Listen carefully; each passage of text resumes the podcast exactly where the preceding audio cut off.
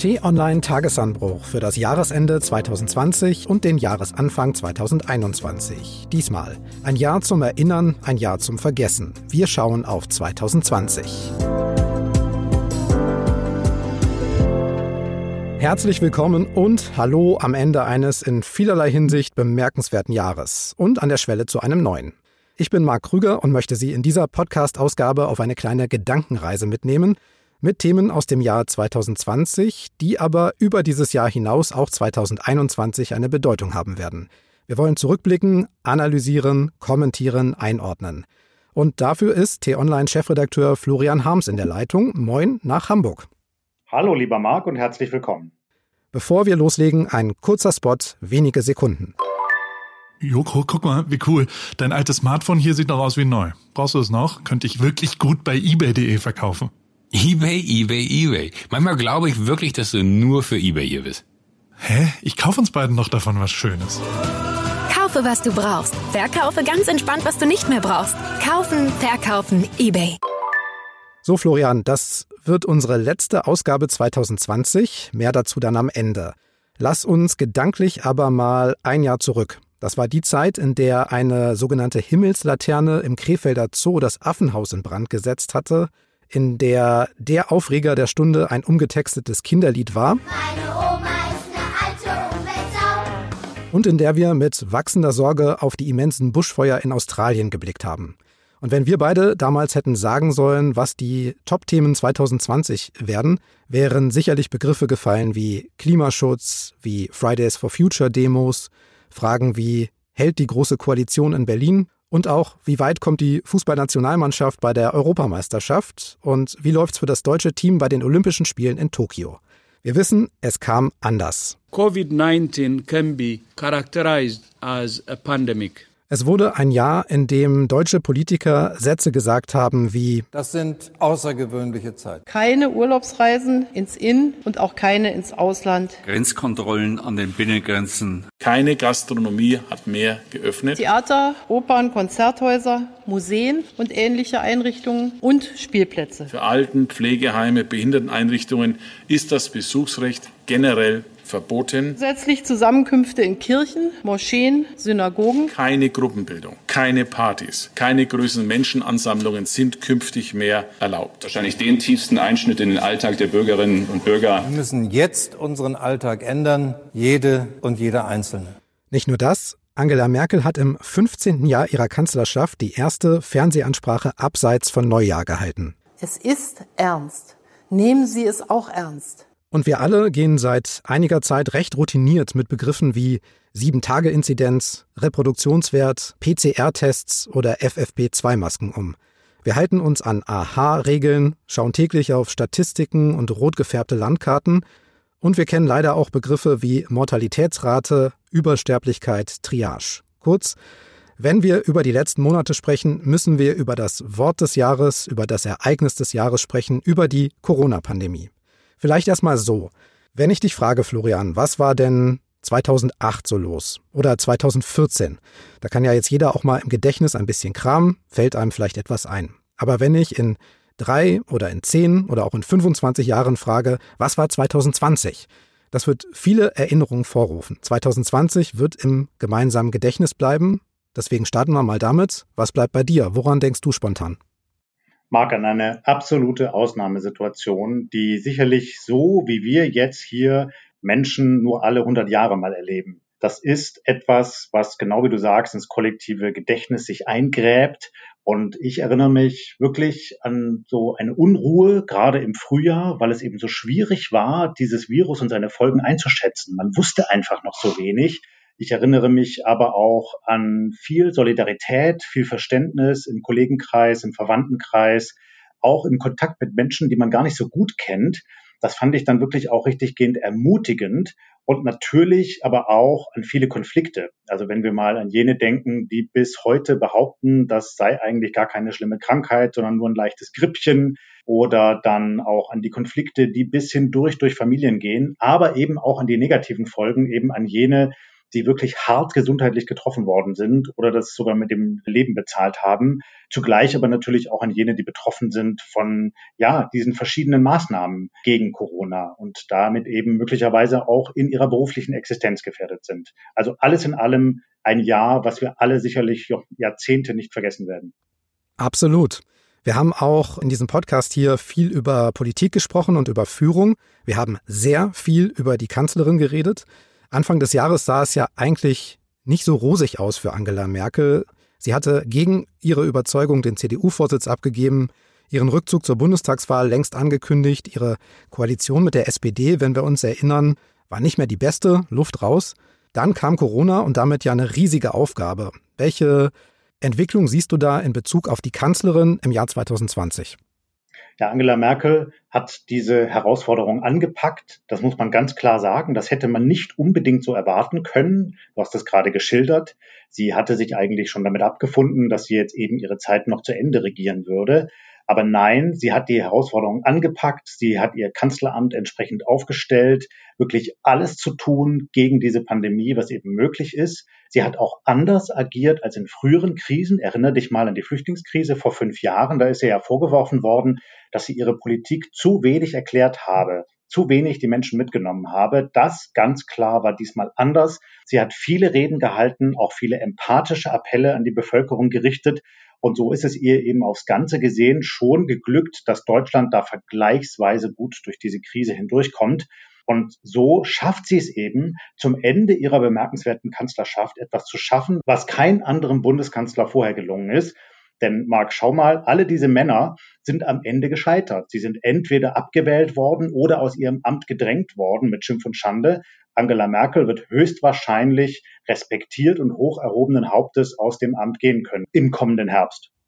Das stimmt, das gab es noch nie, dass ein Kanzler freiwillig abgetreten ist, obwohl es ja auch die Option oder die, die Aussicht darauf gibt, dass zumindest die Partei weiter regiert. Trotzdem, manchmal hatte man so das Gefühl, die Kanzlerin ist zwar die mächtigste Politikerin im Land, kann aber nicht so, wie sie eigentlich gerne möchte. Deshalb ist die Frage, reicht das, was wir heute gemacht haben, eine zentrale Frage?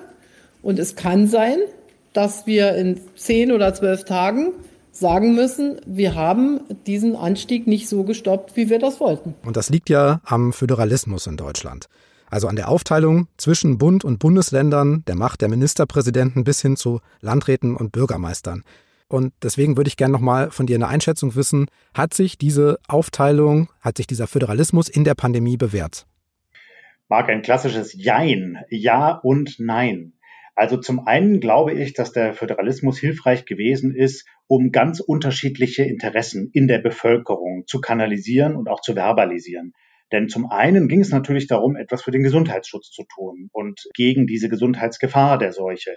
Auf der anderen Seite ging es aber zum Beispiel auch um die Belange von Kindern, Thema Schule, Thema Kita, von Arbeitnehmern, Thema Homeoffice, um die ganzen Fragen, wie geht man mit jenen um, die jetzt ihren Job verloren haben oder die nicht mehr arbeiten können. Denk beispielsweise an die Veranstaltungsbranche oder an die Kulturszene.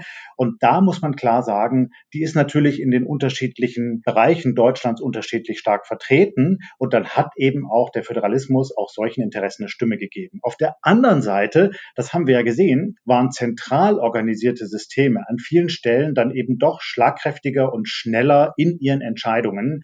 Und da war es in Deutschland schon so, dass wir sehr lange immer wieder über für oder wieder von Maßnahmen gegen die Pandemie diskutiert haben, wo man heute in der Rückschau sagt, na meine Güte, das hätte doch aber bitte viel, viel schneller gehen müssen.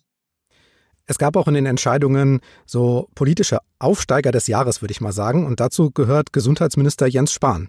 Der hat anfangs noch ja, seine Rolle gesucht. Zuerst einmal äh, rate ich äh, zur wachsamen Gelassenheit. Hat aber dann sehr, sehr schnell in den Krisenmanager-Modus geschaltet. Selten stand ein Gesundheitsminister eigentlich in Deutschland so im Fokus wie er während der Pandemie. Wie hat er es gemacht? Ja, er hat ein bisschen gebraucht, bis er die Herausforderung begriffen hat. Und dann, als das aber der Fall war, hat er gemerkt, dass er jetzt wirklich gefordert ist. Er hat alle anderen Vorhaben, die er hatte, und es sind viele gewesen, zur Seite geschoben und sich voll konzentriert mit seinem Stab auf den Kampf gegen die Seuche. Er hat natürlich, Mark, das auch so ein kleines bisschen als Chance begriffen, sich da jetzt zu profilieren als tatkräftiger, entschlossener Minister. Denn wir wissen ja von ihm, dass er durchaus noch größere Ambitionen hat in seiner Karriere. Dann müssen wir aber doch noch über den Pandemie-Zwischenstand sprechen. Das heißt ja immer, du hast es vorhin auch erwähnt, Deutschland sei bisher im Vergleich mit anderen Ländern recht gut durch die Krise gekommen. Die Frage ist, stimmt das noch? Zum Jahresende jetzt müssen wir über 1,5 Millionen Infizierte rund sprechen, über mehr als 25.000 Tote, jeden Tag mehr und auch über ein Gesundheitssystem an der Belastungsgrenze. Ja, ich glaube, Marc, wenn wir auf das ganze Jahr schauen, dann stimmt das schon noch. Dann ist Deutschland zumindest mal im europäischen Vergleich recht gut durch die Krise gekommen. Aber wir dürfen uns da eben nicht drauf ausruhen. Und die Situation, die wir jetzt haben zum Jahreswechsel, die ist gravierend und sie ist in Teilen des Landes katastrophal, wenn wir mal zum Beispiel nach Sachsen schauen. Und da können wir eben alles wieder verspielen. Deshalb ist es so wichtig, dass man jetzt entschlossen handelt und dass auch jede und jeder Einzelne sich diszipliniert an die Regeln hält. Wenn du jetzt nochmal fragst, wie haben wir es denn im weltweiten Vergleich geschafft, da haben wir ja auch schon drüber gesprochen, dann muss man aber ganz klar sagen, dass viele asiatische Länder, eben nicht nur die Diktaturen, sondern auch demokratische Systeme, sehr viel smarter mit der Pandemie umgegangen sind. Und da erwarte ich schon, dass wir hierzulande auch künftig davon lernen müssen wir, denn Corona wird nicht die letzte Pandemie gewesen sein. Es gab natürlich noch weitere politische Themen, die große Auswirkungen bis heute haben. Anfang Februar zum Beispiel war einiges los. Ich frage Herrn Abgeordneten Kemmerich, nehmen Sie die Wahl zum Ministerpräsidenten an? Dann darf ich Ihnen gratulieren. Im Thüringer Landtag ist plötzlich der FDP-Abgeordnete Thomas Kemmerich Ministerpräsident, gewählt mit den Stimmen von FDP, CDU und der AfD von Björn Höcke. Ein Tabubruch. Der bisherige Ministerpräsident Bodo Ramelow von der Linken ist geschlagen, sein Minderheitenbündnis mit SPD und Grünen kommt nicht zustande. Wir wissen, Tage später tritt Kemmerich dann zurück. Im April 2021 wird nochmal gewählt, aber die Krise ist ja sofort da. Sie betrifft die FDP, aber auch die CDU. Rückblickend vom Ende des Jahres aus betrachtet, was bleibt von dieser Episode? Ja, zum einen ist es ja an den Rand gedrängt worden, eben aufgrund der vielen anderen Entwicklungen. Zum anderen ist ganz klar, es bleibt eine verunsicherte CDU, die nicht genau weiß, auf welchem Kurs sie jetzt vorangehen soll. Deshalb ist dort die neue Vorsitzendenwahl so bitter nötig. Und es bleibt auch nach wie vor die ungeklärte Frage, wie man eigentlich jene Menschen, insbesondere in den neuen Bundesländern, mitnehmen kann, die den Eindruck haben, sie werden eigentlich durch die herkömmlichen Parteien nicht mehr adäquat vertreten. Und die AfD, insbesondere auch dort, legt es eben wirklich darauf an, nicht einfach nur Opposition oder gar konstruktive Opposition zu machen, sondern sie torpediert die demokratischen Institutionen. Sie provoziert, sie will auffallen und sie will eigentlich entlarven, dass das System in Deutschland nicht funktioniere. Und das ist das Gefährliche dabei. Das ist antidemokratisch und da muss eben die CDU sich ganz klar von abgrenzen und das fällt ihr gegenwärtig schwer. Ja, und es war auch ganz sicher ein Triumph für die AfD, weil in Erinnerung bleiben wird ja von dieser Episode auch der Handschlag zwischen dem frisch gewählten Ministerpräsidenten Kemmerich von der FDP und dem AfD-Fraktionschef Björn Höcke. Und dann vielleicht noch der vor Kemmerichs Füße geworfene Blumenstrauß von der linken Fraktionschefin Henning Welsow. Parteichefs sind ja damals eilig nach Erfurt gekommen und haben versucht, Ordnung reinzubringen. Allen voran FDP-Parteichef Lindner und die CDU-Parteichefin Annegret Kramp-Karrenbauer. Hat nicht geklappt, müssen wir eigentlich sagen. Nee, Marc, hat nicht geklappt und ist denen gehörig auf die Füße gefallen. Kramp-Karrenbauer ist bald weg. Lindner hat in großen Teilen seiner Partei keine Autorität mehr. Und da muss man eben sagen, dass diese von Berlin Mitte ausgeführten Parteistrukturen an vielen Stellen in Ostdeutschland überhaupt nicht mehr greifen. Da ist so der Eindruck aufgekommen, na, lass die doch mal in Berlin sagen, was sie wollen. Die vertreten sowieso nur ihre eigenen Interessen oder vielleicht allenfalls die noch aus Westdeutschland. Wir machen hier, was uns gefällt. Und das zeigt eben, dass eigentlich die Parteien in Ostdeutschland viel mehr werben müssen und Basisarbeit machen müssen, als das bislang der Fall gewesen ist. Ja, wenn wir einen Strich drunter machen, FDP-Chef Lindner ist noch im Amt. Hart getroffen hat es die CDU, besonders halt auch deren Vorsitzende Annegret Kramp-Karrenbauer. Ich werde mich nicht um eine Kanzlerkandidatur bewerben. Schon nach anderthalb Jahren soll für sie dann Schluss sein, hat sie gesagt damals. Kein Parteivorsitz, keine Kanzlerkandidatur. Aber wer macht's? An den Start gehen? Wir können und müssen unsere Partei und unser Land wieder zusammenführen. Und dafür will ich kandidieren als Vorsitzender der CDU Deutschlands. Armin Laschet, Ministerpräsident in Nordrhein-Westfalen. Ich habe mich äh, nach reiflicher Überlegung entschlossen, bei diesem Bundesparteitag erneut für das Amt des Parteivorsitzenden zu kandidieren. Friedrich Merz, früherer Fraktionschef. Und? Es ist äh, richtig, ich habe heute Morgen in einer Mail gegenüber der Parteivorsitzenden meine Bewerbung und Kandidatur um den Vorsitz der CDU Deutschlands erklärt. Norbert Röttgen, Ex-Umweltminister und Außenpolitiker. Der Wahlkampf, Florian, der sollte kurz sein. Der neue CDU-Chef ja eigentlich bei einem Parteitag im April gewählt werden. Es kam anders. Neuer Termin zur Wahl ist jetzt Mitte Januar beim ersten Digitalparteitag der CDU. Florian, also Sprint geplant, jetzt ist es ein Halbmarathon geworden. Wen siehst du am besten aufgestellt von den dreien für den CDU-Vorsitz? Ganz schwierig zu sagen, Marc. Armin Laschet hat sicherlich große Teile der eher liberalen CDU hinter sich, in Nordrhein-Westfalen, aber auch in Niedersachsen. Und er vertritt ja im Wesentlichen so den Kurs von Angela Merkel.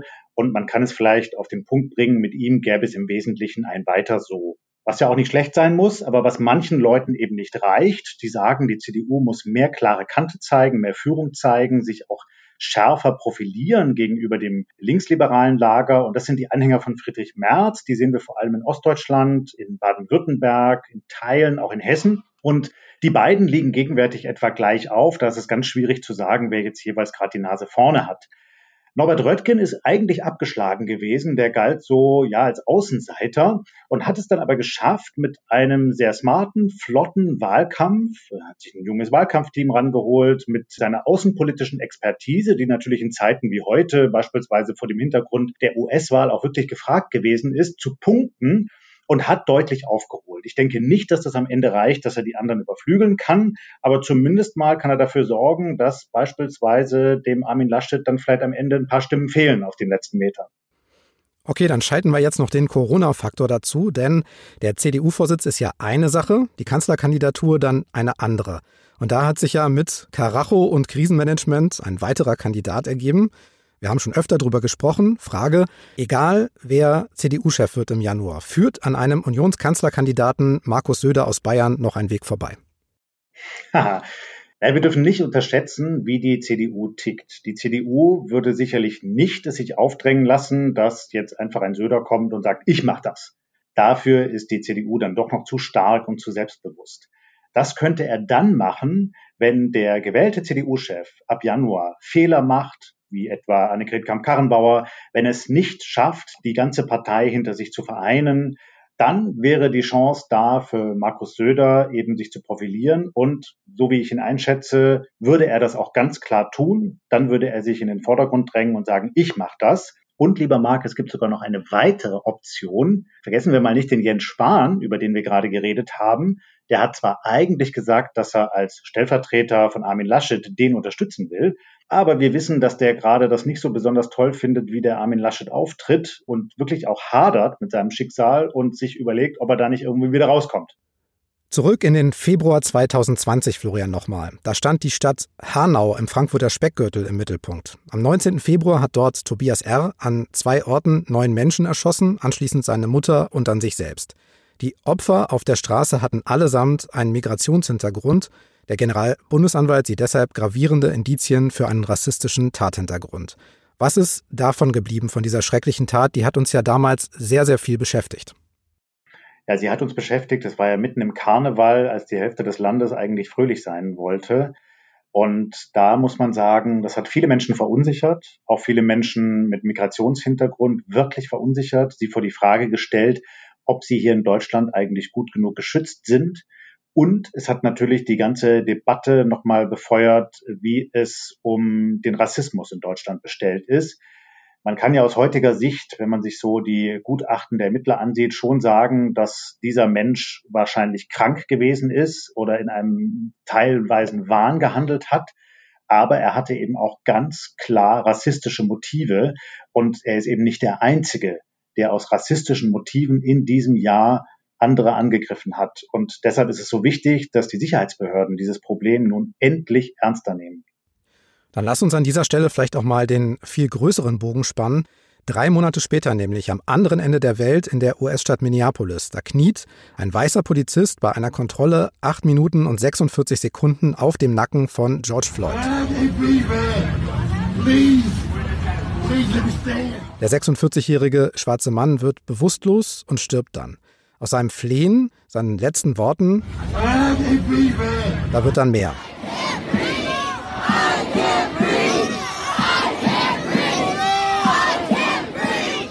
Für einige Tage und Wochen gibt es in den USA Proteste, oft friedlich, manchmal gewalttätig. Gegen Polizeigewalt, aber auch gegen Rassismus gehen auch weltweit Menschen auf die Straße. In Berlin zum Beispiel Anfang Juni, mitten in der Pandemie, sind es rund 20.000.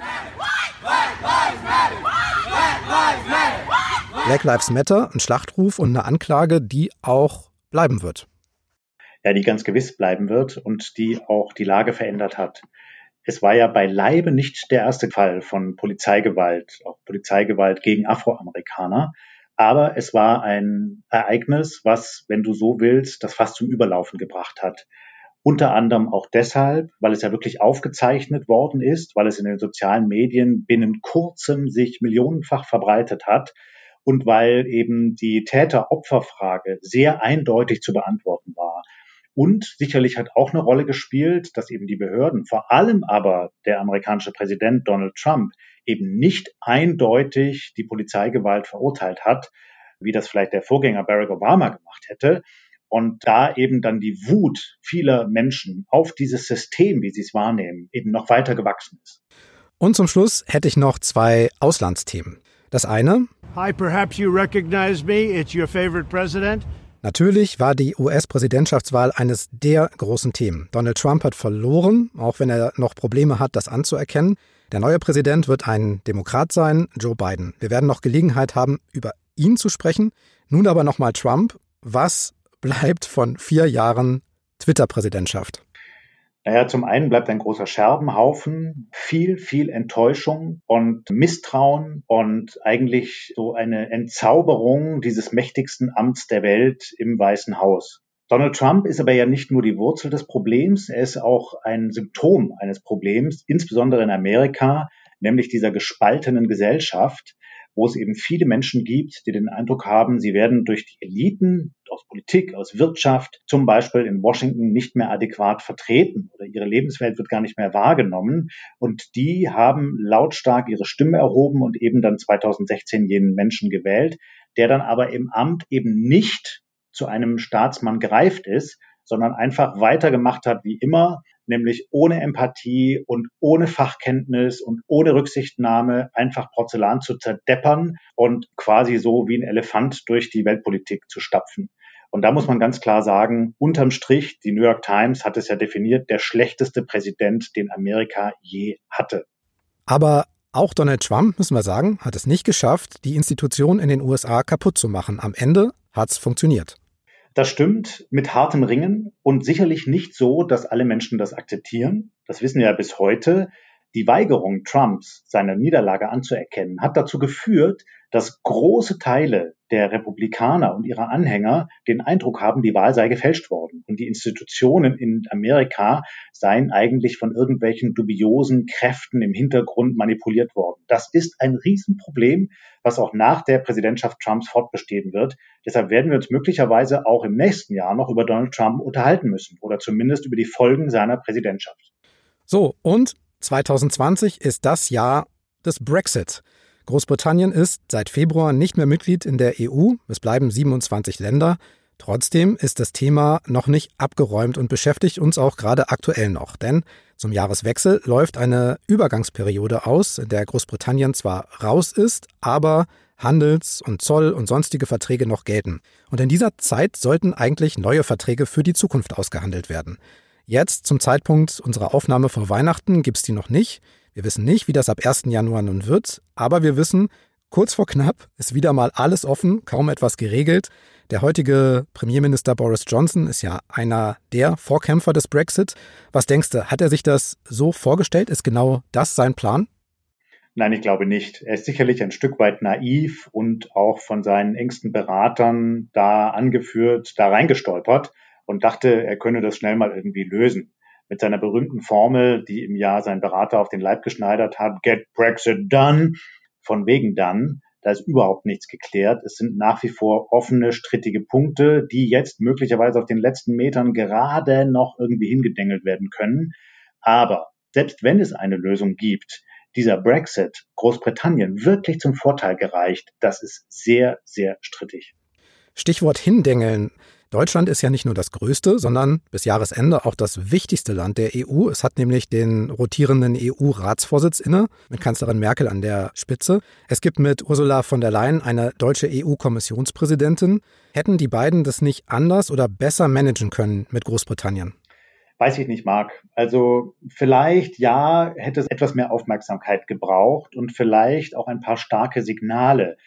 Also viele Briten haben so den Eindruck, sie wären übervorteilt worden vom Kontinent und auch von den Deutschen und sie wollen jetzt ihre angestammten Rechte zurückhaben. Ich frage mich, warum Frau Merkel zum Beispiel nicht einfach mal nach London gefahren ist und sich dort in einer öffentlichen Rede, an einem öffentlichen Ort ausführlich geäußert hat und eben sich erklärt hat und geworben hat und Verständnis gezeigt hat für die Briten und ihre besondere Situation. Möglicherweise hätte so eine Geste schon vor ein oder zwei Jahren einiges aufbrechen können und dann vielleicht sogar verhindert, dass dieser Schlamassel so gekommen wäre, wie er jetzt gekommen ist. Auf der anderen Seite kann man jetzt aber auch nicht einfach nur den schwarzen Peter Frau Merkel zuschieben, weil dafür hat die britische Regierung mit all ihren Wendungen und Turbulenzen einfach einen so kolossal schlechten Job gemacht in diesen Verhandlungen, dass man sagen muss, die müssen sich zu einem Großteil das selbst ankreiden. Lass uns kurz nochmal bei Kanzlerin Merkel bleiben. Die EU-Ratspräsidentschaft war Kanzlerin Merkel ja auch sehr wichtig. Es gab große Pläne, in der EU nochmal was zu gestalten. Corona kam eben auch dort dazwischen. Viel reisen konnte die deutsche Ratspräsidentschaft nicht, aber konnte die Kanzlerin trotzdem Akzente setzen. Ja, ganz bestimmt. Also wenn wir mal an dieses große Hilfspaket gegen die Corona-Pandemie denken, dann ist das eine historische Einigung und die gelang nur, weil Deutschland und insbesondere Frau Merkel ihren Kurs verändert hat. Also dass die EU-Staaten, die EU sich gemeinschaftlich verschuldet, um jenen Ländern zu helfen, die besonders betroffen worden sind von der Seuche. Das war wirklich ein Schritt, der in eine ganz neue Richtung weist für die EU und sich auch unterscheidet von allem, was die EU zum Beispiel an früheren Hilfspaketen etwa gegen die Finanz- und Schuldenkrise geschnürt hat. Deshalb muss man sagen, Deutschland hat vielleicht nicht alles geschafft, was es sich vorgenommen hat, wenn wir beispielsweise mal an das Migrationsthema denken. Aber im Hinblick auf die Aufgabe, die EU-Länder zusammenzuhalten und Corona zu bekämpfen, war das wirklich eine sehr erfolgreiche EU-Ratspräsidentschaft. So, Florian, ein verrücktes Jahr, ein Jahr zum Erinnern und zum Vergessen.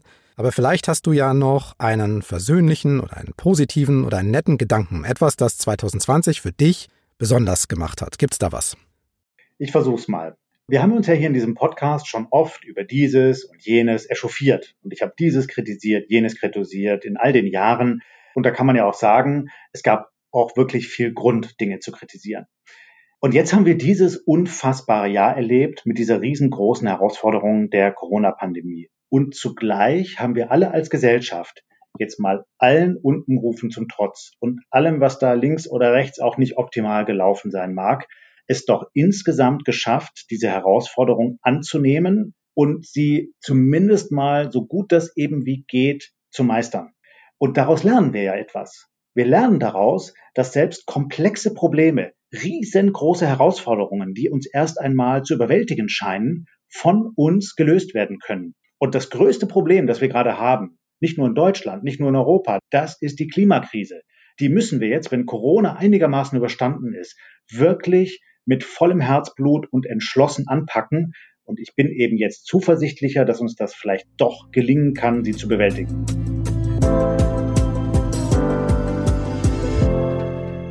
Was uns in diesem Jahr auch viel Spaß gemacht hat, ist Ihre Post. Öfter, länger und auch noch netter als bisher haben Sie geschrieben. Mein herzliches Danke dafür. Wenn Sie schreiben wollen, also Lob, Kritik oder Wünsche loswerden möchten, tun Sie das zum Beispiel an podcasts.tonline.de oder schreiben Sie eine Karte. Das wäre mal was Neues, Florian. Wir haben, glaube ich, als Reaktion auf diesen Podcast noch nie eine Postkarte bekommen. Oh ja, da würde ich mich auch freuen. Sie können aber auch klicken, zum Beispiel auf Abonnieren oder Folgen bei Spotify, Apple Podcasts und in jeder Podcast-App zu finden unter Tagesanbruch. Wenn Sie gerade ein bisschen Zeit haben, hören Sie Podcasts, das ist eine großartige Sache. Unsere finden Sie gesammelt auch unter t-online.de-podcasts.